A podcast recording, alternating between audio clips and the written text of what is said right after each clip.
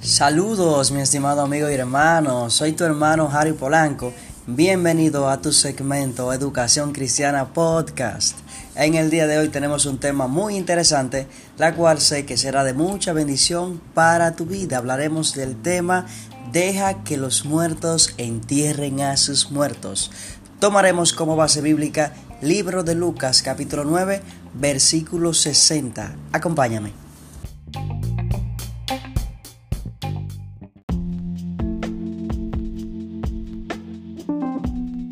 Tiene donde recostar la cabeza. Y dijo otro, y dijo a otro, sígueme. Él le dijo, Señor, déjame que primero vaya y entierre a mi padre.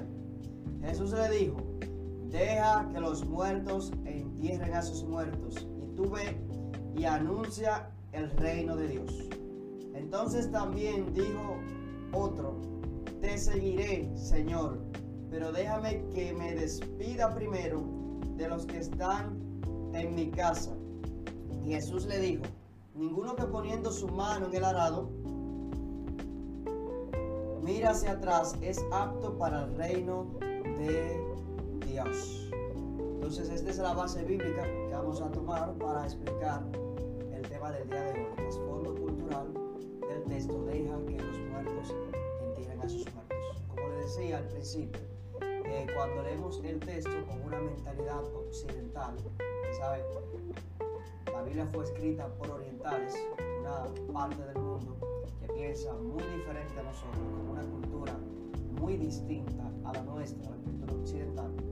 Y hay muchas frases en el texto bíblico, en el libro sagrado, que llevan impregnada la cultura del libro, la cultura oriental. ¿Qué pasa? Cuando leemos muchas de estas frases, muchos de estos textos, si no tenemos en cuenta el trasfondo cultural de los mismos, podemos llegar a sacar malas interpretaciones. Podemos eh, sacar el texto fuera del contexto, en este caso, Hay diferentes tipos de contexto y en esta, eh, el programa Filtro de las Escrituras hemos traído estos temas. Usted puede ir al canal de YouTube de Filtro de las Escrituras, donde hace unos meses hablamos del contexto, la importancia del contexto y los tipos de contextos. Contexto cultural, contexto histórico, contexto político, contexto inmediato, muchísimos tipos de contextos que a la hora de interpretar las escrituras bíblicas se deben tomar en cuenta para no sacar el texto fuera de contexto y para no hacer interpretaciones incorrectas. Entonces, cuando vemos este texto con una mentalidad occidental, eh, podemos entender que el Yeshua, Jesús, fue un poco insensible con este joven, con esta persona, que tenía la intención de seguirle, pero que primero le dijo que tenía que enterrar a su padre. Le dije, deja que vaya a mi casa y entierre a mi padre. Entonces, cuando vemos la expresión, deja que los muertos entierren a sus muertos, quizá podemos decir, wow, porque se suena un poco insensible, porque eh, uno de los momentos donde la, familia eh, siempre está junta y la familia aprecia eh, ese momento cuando muere un ser querido, muere un, familiar, la familia aprecia ver a, sus demás familiares, en el caso si es un padre, tu madre, requiere de tu apoyo, también tus hermanos. Entonces, eh, que un seguidor, que un maestro, cuando te invite a seguirlo tú, le digas que tienes que cumplir con esto, con este compromiso familiar, ¿verdad? Un compromiso familiar, un compromiso eh, eh, que es importante para ti y para tu familia. Entonces, y se te diga que primero tienes que tienes que dejar que los muertos entierren a tus muertos. Es un poco, eh, suena un poco insensible, claro, pero suena un poco insensible cuando eh, no se conoce eh, el trasfondo cultural, se sabe por qué se dijo esto. Antes de, de comenzar a, desmenuzar la razón o el trasfondo cultural por la cual se dijo esto, eh, quiero primero enfocarme en que aquí vemos tres personajes, ¿verdad? Aquí vemos tres personajes. El primero dice, yendo uno le dijo, en el camino, Señor, te seguiré a donde quiera que vayas.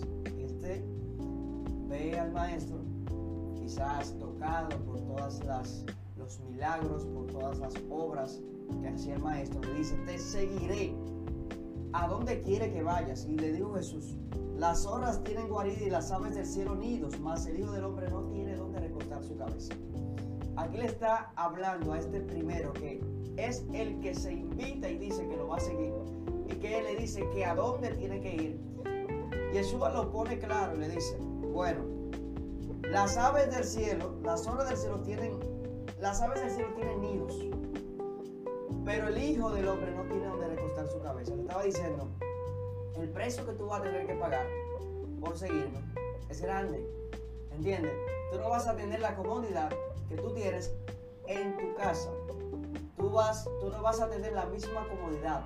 Seguirme, ser mi discípulo, conlleva un sacrificio, la cual te pongo claro, ya yo parafraseando aquí, de que es un sacrificio y si tú estás dispuesto a tomarlo. ¿Entiendes? Entonces vemos estos tres eh, personajes. Este primero se ofrece. El segundo le dice, y dijo Jesús a otro, sígueme. Jesús a este le hace la invitación. El primero se invita y dice que lo va a seguir. Jesús lo pone claro le dice lo que cuesta ser su discípulo, lo que cuesta ser seguidor de Jesús, de que no vas a tener la misma, no iba a tener la misma comodidad que tenía en su casa, no iba a tener. Y eso mismo pasa. Cuando queremos ser seguidor de Yeshua, de Jesús, tenemos muchas veces que desprendernos de muchas de las cosas que tenemos en nuestras vidas. Dice un texto, si alguno quiere venir en pos de mí, niéguese a sí mismo, tome su cruz y sígame. Es decir, el maestro le estaba diciendo que lo que, que seguirlo a él no era algo tan sencillo. Y el discípulo tenía que estar claro de esto. El cristiano tiene que estar claro de esto.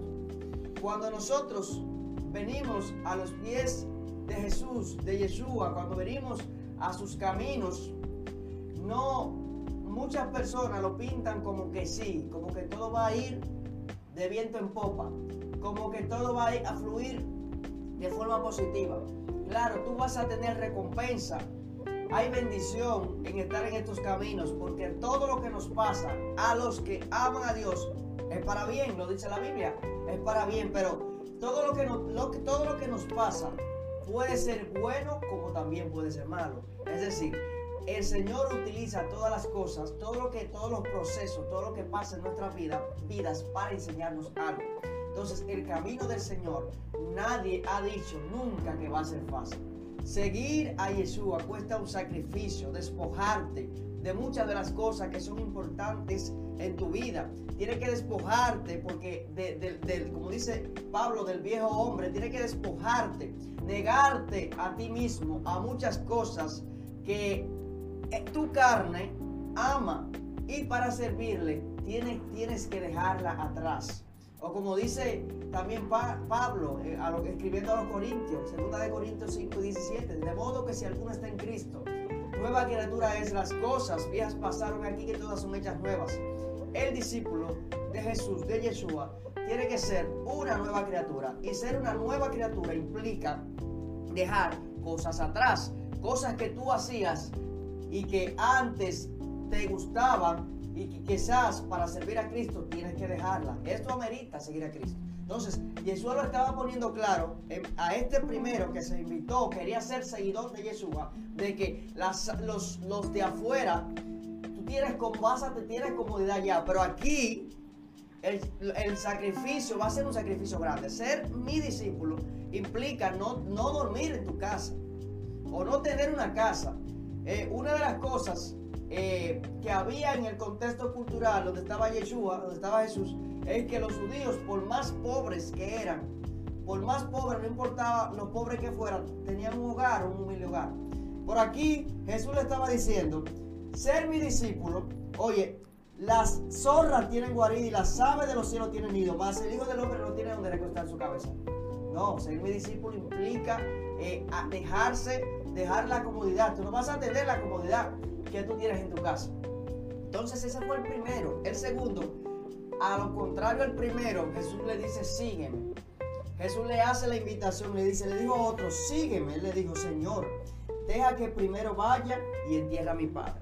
Y aquí es que nos, nos, queremos enfocar en el día de hoy. Aquí es que vamos a explicar el trasfondo cultural, porque la respuesta de Jesús suena un poco insensible a la luz de la mente occidental. Hay varias interpretaciones sobre este texto y vamos a poner algunas puestas sobre la mesa. Usted va a tomar la decisión y se va a quedar con la que usted considere. Una de las que yo he escuchado más, Michael, acerca de este texto, es que la gente dice, deja que los muertos entierren a sus muertos, es lo hace sinónimo de que lo interpretan como que sí, que era una muerte literal, como que sí, que todo, todo lo que, todas esas personas que iban a enterrar ese muerto estaban muertos espiritualmente. es la interpretación que le da. Estaban muertos eh, espiritualmente, muerte espiritual, y que dejaran que todos esos muertos espiritualmente enterraran a ese muerto.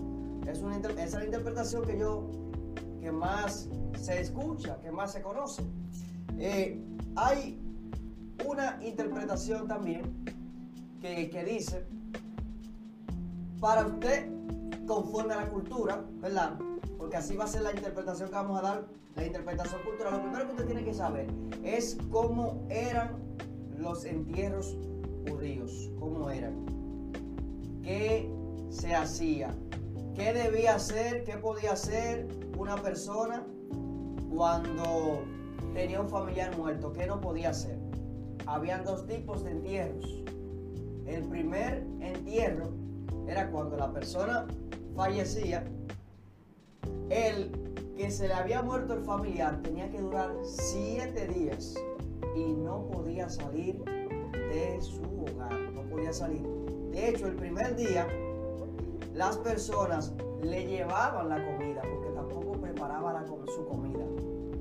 No preparaba su comida. Este estos primeros siete, llamado en hebreo Shivat, hebreo siete, es el nombre del periodo del duelo dentro del judaísmo. Para los primeros siete días, grados del parentesco, padre, madre, hijo, hija, hermano, hermana o esposa.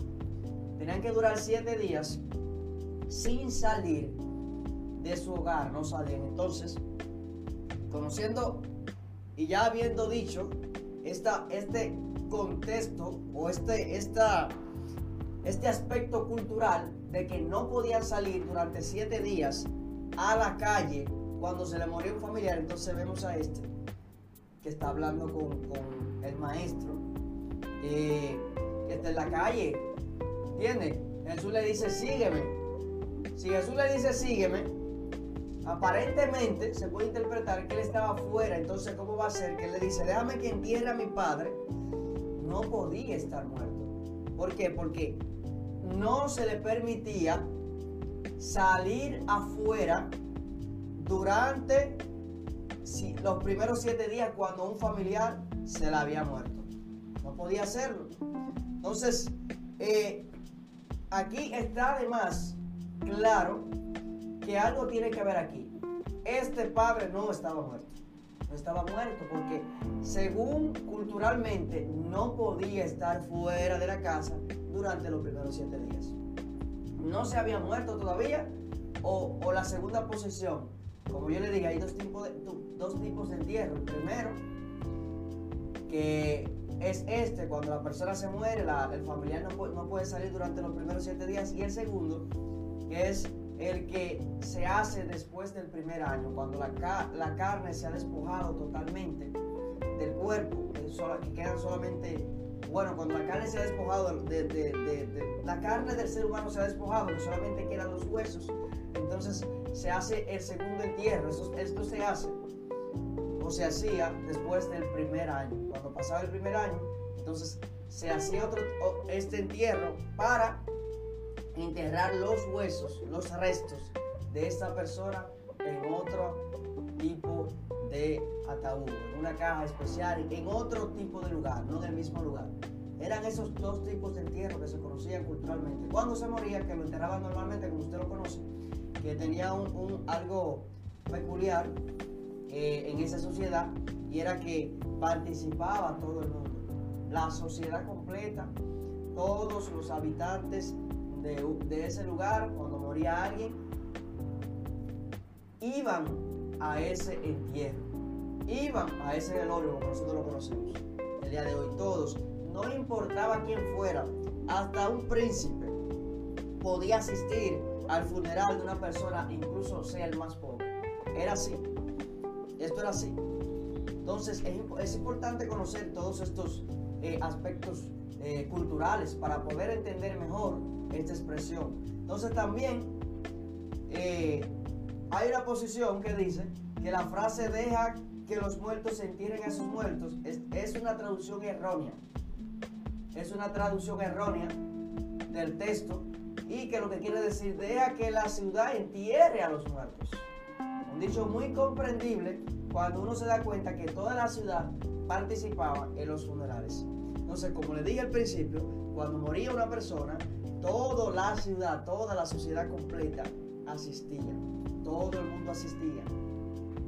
Todo el mundo participaba porque los orientales creen que desde que el alma se ha ido, un aspecto también que es importante mencionar, es que eh, los occidentales, cuando se muere una persona, eh, gastan mucho dinero, compran buenas cajas para sepultarlo, eh, hacen una comida para que los que van a dar el pésame Es decir, se dan, se, se dan, se busca, se gasta muchísimo dinero que muchas veces cuando la persona está en cama, está enferma, no se gasta. Esto se da en Occidente. La persona puede estar viva y nunca en su vida ha visto esa, esa cantidad de dinero que lo gasten para él y cuando se muere aparece dinero de más. Esto se da en Occidente. En Occidente se da esto. porque Pero en el Oriente no era así. En el Oriente no se gastaba mucho dinero en entierros ni cuando una persona se moría.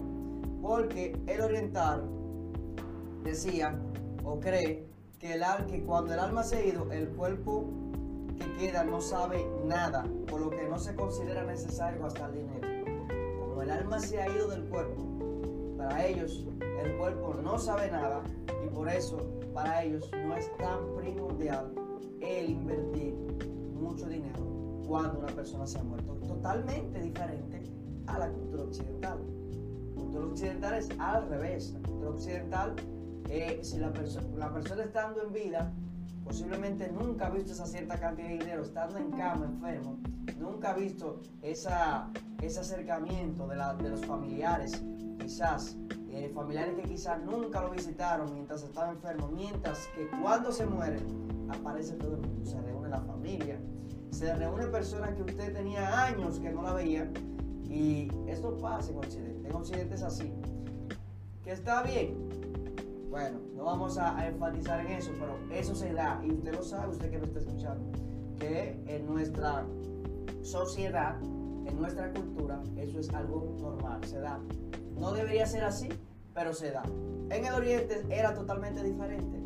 En Oriente no invertían cuando una persona se moría, invertían esa, esa cantidad de, dinero porque lo veían innecesario. Ya el cuerpo se había ido del cuerpo, el alma se había ido del cuerpo por lo cual ellos consideraban no tan necesario porque el muerto no sabe de nada de lo que está sucediendo luego que ya el alma se ha ido del cuerpo.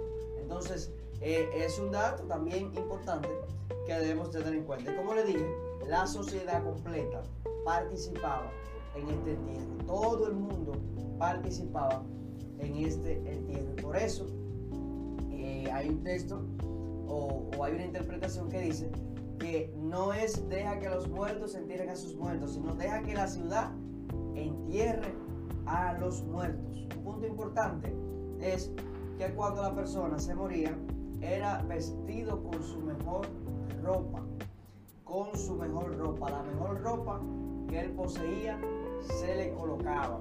Si era una mujer, se enterraba con su vestido de novia, con su vestido, con el vestido en que se casó. Si era un rabino o un obispo, se le vestía con su con la con el vestido o la o el traje que él utilizaba para enseñar, para enseñar.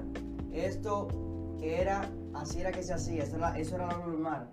También la única mujer que podía acompañar en el entierro era la esposa, era la única mujer. Y el hijo tenía un papel, el hijo mayor tenía un papel, jugaba un papel muy importante en cuanto al entierro de su padre.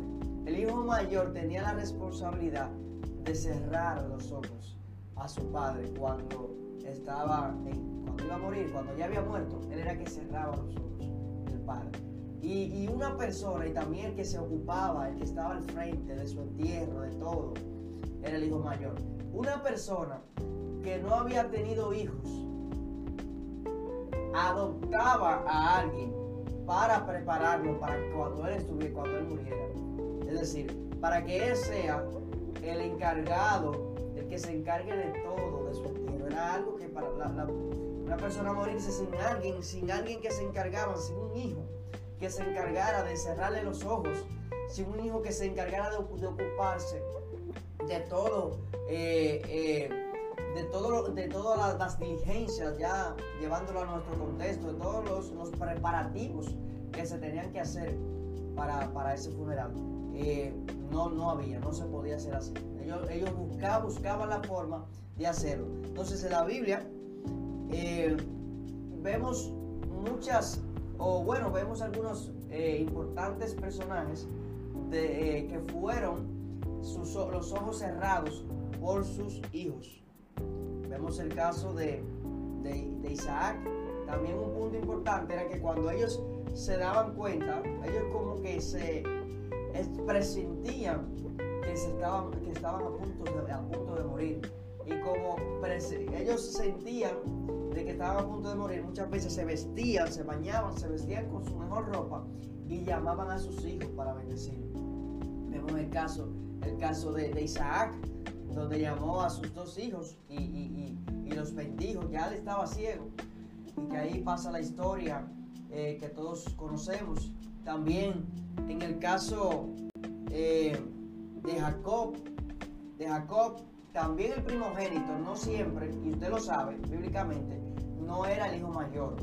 El Señor tenía una forma peculiar y era que, que en muchos de los, de los personajes, eh, los patriarcas, vemos que no necesariamente el hijo mayor fue el primogénito. En el caso de Abraham no fue, no fue Ismael, sino fue Isaac. En el caso de Isaac no fue Esaú, sino Jacob. En el caso de Jacob no fue Rubén, o no, fue Rubén, no fue el mayor, sino fue Jacob, sino fue José, perdón. Entonces, José, que era prácticamente uno de los, de los menores, de abajo para arriba el segundo, uno de los menores fue el primogénito de Jacob. El primogénito de Jacob. Entonces, eh, tenía una forma peculiar de, de elegir también quién iba a ser el primogénito. El primogénito, como le decía, podía elegirlo el padre. Aún tuviera un hijo mayor, si él entendía que su primogénito era este, él tenía una forma peculiar. Una de ellas era ponerle una túnica, una túnica especial, una túnica que no, no sé si se le hace familiar lo que le estamos diciendo. A José le pusieron una túnica de colores. ¿Y qué provocó esto? En los hermanos, dice el texto que los hermanos tuvieron envidia entonces, aquí podemos ver que la envidia no fue simplemente porque tenía la túnica de colores. Bueno, también el texto dice que Jacob tenía como, como un amor, como que se le veía una, quizá una preferencia sobre, sobre los demás hermanos y también eso provocó eso. Pero también era que eso tenía un significado cultural que ellos no conocían, ellos sabían. Esa túnica que el padre le estaba poniendo, lo estaba, lo estaba colocando como su primogénito. Entonces, el hijo que cierra los ojos de su padre, la muerte, es el hijo que hereda el lugar del padre en la familia. Hoy, el hijo que cierra los ojos cuando el padre muere, era el hijo que heredaba, heredaba lo que es el primer lugar en la familia. A veces el padre designa un heredero antes de la hora de su muerte. Sin embargo, esto se hace poniendo una túnica blanca sobre el hijo. Sobre el hijo. Y, poniendo, y poniéndolo las llaves de la casa sobre su hombro. Sin duda, era el significado de la túnica que llevaba José, como le explicamos, como le hemos explicado, y que enfurecía tanto a los hermanos mayores. Una mayor referencia adicional a las llaves es en el hombro puede ser encontrar en Isaías 22.2. 22, 22. Y la llave de la casa de David la pondré sobre su hombro, hablando por supuesto de Cristo que recibió la llave en el cielo. Entonces, existían muchísimos eh, aspectos culturales a la hora de los entierros. Entonces, de esta frase, deja que los muertos entierren a sus muertos, ya para ir resumiendo, la primero, primero, el primer, la primera posición que hemos puesto sobre la mesa es la que no estaba muerto, no estaba muerto, sino simplemente no, no había muerto, no había muerto y es lo que le estaba diciendo, deja que mi padre muera y cuando él muera, entonces, es decir, yo quiero cumplir con mi asignación como hijo. Cuando viene a venir el primogénito, como hijo primogénito, yo quería, quiero cumplir mi función, la cual el, mi padre espera por mí, ahora porque yo tengo que cumplir con este compromiso con mi padre. Yo estoy al cuidado de mi padre. Mi padre está en cama, está enfermo. Yo estoy al cuidado de él. Déjame cuidarlo primero antes que seguirte. Una posición. Y según el trasfondo cultural, no podía estar muerto porque tenía que, una persona cuando se le moría un familiar, no podía salir de la casa durante los primeros siete días. No podía salir incluso al primer día no hacían nada. Las personas era que le hacían todo, la comida, le llevaban de todo. Y también, aparte, un entierro podía extenderse hasta 30 días. Podía extenderse. Esto, este proceso podía extenderse hasta 30 días. Era conocido como Chelo Sheloshin. El Sheloshin dura hasta el 30 días después del entierro. El doliente no puede asistir a fiestas ni celebraciones y no puede afeitarse ni cortarse el cabello durante este tiempo. Base bíblica, Levíticos 16, lo estamos inventando, Levíticos 16. Entonces, luego del entierro, el doliente tenía que durar un, un tiempo de 30 días. No podía salir a lugares, no podía salir a fiestas, no podía, eh, se dejaba crecer el cabello y la barba, porque estaba en duelo. Era, era sinónimo del, duelo que estaba mostrando esa persona por, la, por el familiar que le, que le había partido. Entonces, conociendo este trasfondo cultural de, de, estos dos procesos que tenía que pasar el doliente cuando se le moría un familiar, podemos entonces determinar que no estaba muerto, no había muerto. Y la segunda posición que hemos puesto sobre la mesa es que acerca del, segundo entierro, que las personas culturalmente pasaban por dos tipos de entierro. El primero que ya hemos explicado y el segundo que era después de un año. Cuando pasaba un año, entonces se daba el segundo entierro. El segundo entierro se daba cuando ya había desaparecido la carne del ser humano, cuando estaban ya eh, los restos, los huesos. Entonces esos, esos restos eran enterrados en otro lugar. Entonces si también, si una de las posiciones que también se enseña esta segunda, se puede interpretar que este, esta persona le estaba diciendo, déjame que yo pase por ese proceso, déjame enterrar a mi padre. Y enterrar a su padre podía ser también terminar el segundo entierro. Porque no, se está hablando claramente, simplemente se está mencionando la palabra déjame enterrar y no se dice si fue el primero, según culturalmente se conocía, o si era el segundo. Entonces, si era el segundo, el tiempo que ameritaba esperar, él estaba diciendo, déjame esperar un año más. Entonces, seguir a, a Yeshua implicaba algo rápido. Yeshua no tenía, no tenía, no tenía mucho tiempo. Eh, la labor que había que hacer de sembrar la palabra, de seguir creciendo el reino de Dios predicando sobre el reino era grande. Entonces no se podía esperar. este, esta invitación que le hizo Jesús, él está poniendo excusas las cuales Jesús no la podía aceptar, porque no, yo no puedo durar todo ese tiempo. Tu padre no se ha muerto, que es la primera posición. Entonces yo tengo que esperar que, tú, que tu padre se muera, que tú cumplas con todo tu compromiso. Y, entonces después tú vas a venir a seguirme. No, así no. Si alguno quiere venir en pos de mi sea a sí mismo.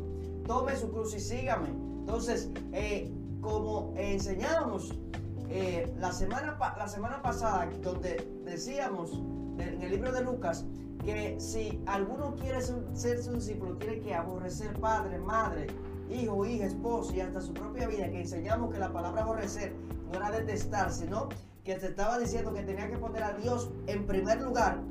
Sobre todo aquí también el Señor le estaba haciendo una invitación de que si él quería ser su discípulo, tenía que ponerlo en primer lugar. En primer lugar significaba, tenía que ponerlo por encima de ese compromiso que él tenía con el Padre tenía que ponerlo en lugar. Tenía que poner en primer lugar a, Dios sobre eso. Entonces, el contexto inmediato de todo esto que hemos explicado en el día de hoy es el costo que tiene el discipulado. El costo que tiene ser discípulo de Jesús. No es tan sencillo. Al primero le dijo, todas las, tú no vas a tener comodidades, las aves del cielo tienen donde recostar su cabeza, más el Hijo del Hombre no tiene. Aquí el contexto inmediato que Jesús le está diciendo a, estas, a estos personajes es que seguirle a Él, ser discípulo de Él, tiene un costo. Es decir, el contexto inmediato de todo esto es el costo del discipulado. Ser discípulo de Jesús implica un sacrificio. Y lo otro, que debemos poner en primer lugar a Yeshua y no excusas. Porque vemos tres personajes que pusieron excusas ante el llamado y, y cuando ellos mismos dijeron, mismos dijeron que querían seguir a Jesús. Entonces, esto es no poner excusas. Hay muchas personas que el Señor los ha llamado y que tienen un llamado de parte de Dios y ponen excusas constantemente. No estoy preparado, todavía no es mi momento. Y viven poniendo excusas. Es momento que no te resistas al llamado de Dios. Es el momento de que aceptes el llamado que estás recibiendo del Señor. No poner excusas. El Señor quiere obrar sobre tu vida. El Señor quiere que tú le sirvas y también te está enseñando que el seguirle, el ser su discípulo, no va a ser tan fácil. No, no va a ser tan fácil. Entonces, eh, es importante que tengamos en cuenta esto. Ya se nos terminó el tiempo, no tenemos